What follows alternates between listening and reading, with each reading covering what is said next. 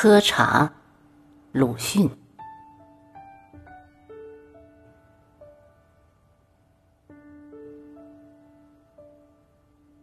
某公司又在廉价了，去买了二两好茶叶，每两洋二角，开手泡了一壶，怕它冷得快，用棉袄包起来，却不料郑重其事的来喝的时候。味道竟和我一向喝着的粗茶差不多，颜色也很重浊。我知道这是自己错误了，喝好茶是要用盖碗的，于是用盖碗。果然，泡了之后色清而味甘，微香而小苦，确是好茶叶。但这是需在静坐无为的时候的。当我正写着吃教的中途，拉来一喝，那好味道竟又不知不觉地滑过去，像喝着粗茶一样了。有好茶喝，会喝好茶，是一种轻浮。不过要想着轻浮，首先就需有功夫。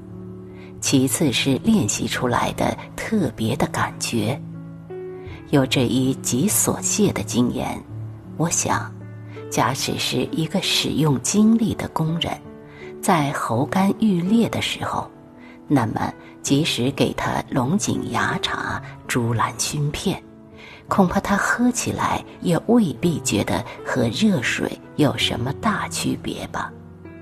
所谓秋思。其实也是这样的。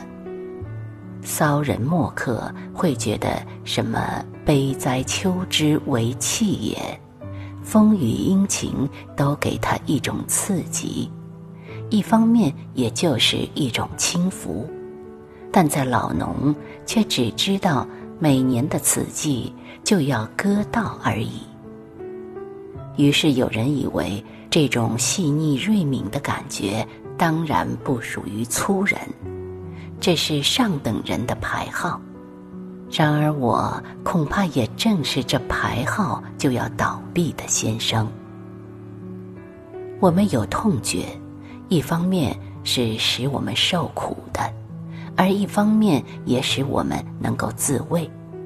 假如没有，则即使背上被人刺了一尖刀，也将茫无知觉。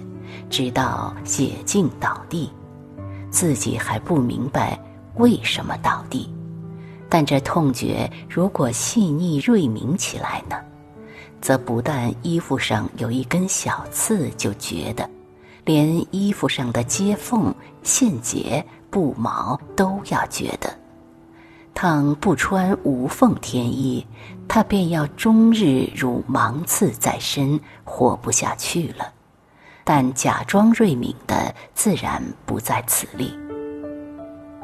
感觉的细腻和锐敏较之麻木，那当然算是进步的。然而以有助于生命的进化为限，如果不相干，甚而至于有爱，那就是进化中的病态，不久就要收梢。我们是将享清福、抱秋心的雅人和破衣粗食的粗人一比较，就明白究竟是谁活得下去。喝过茶，望着秋天，我于是想：不识好茶，没有秋思，倒也罢了。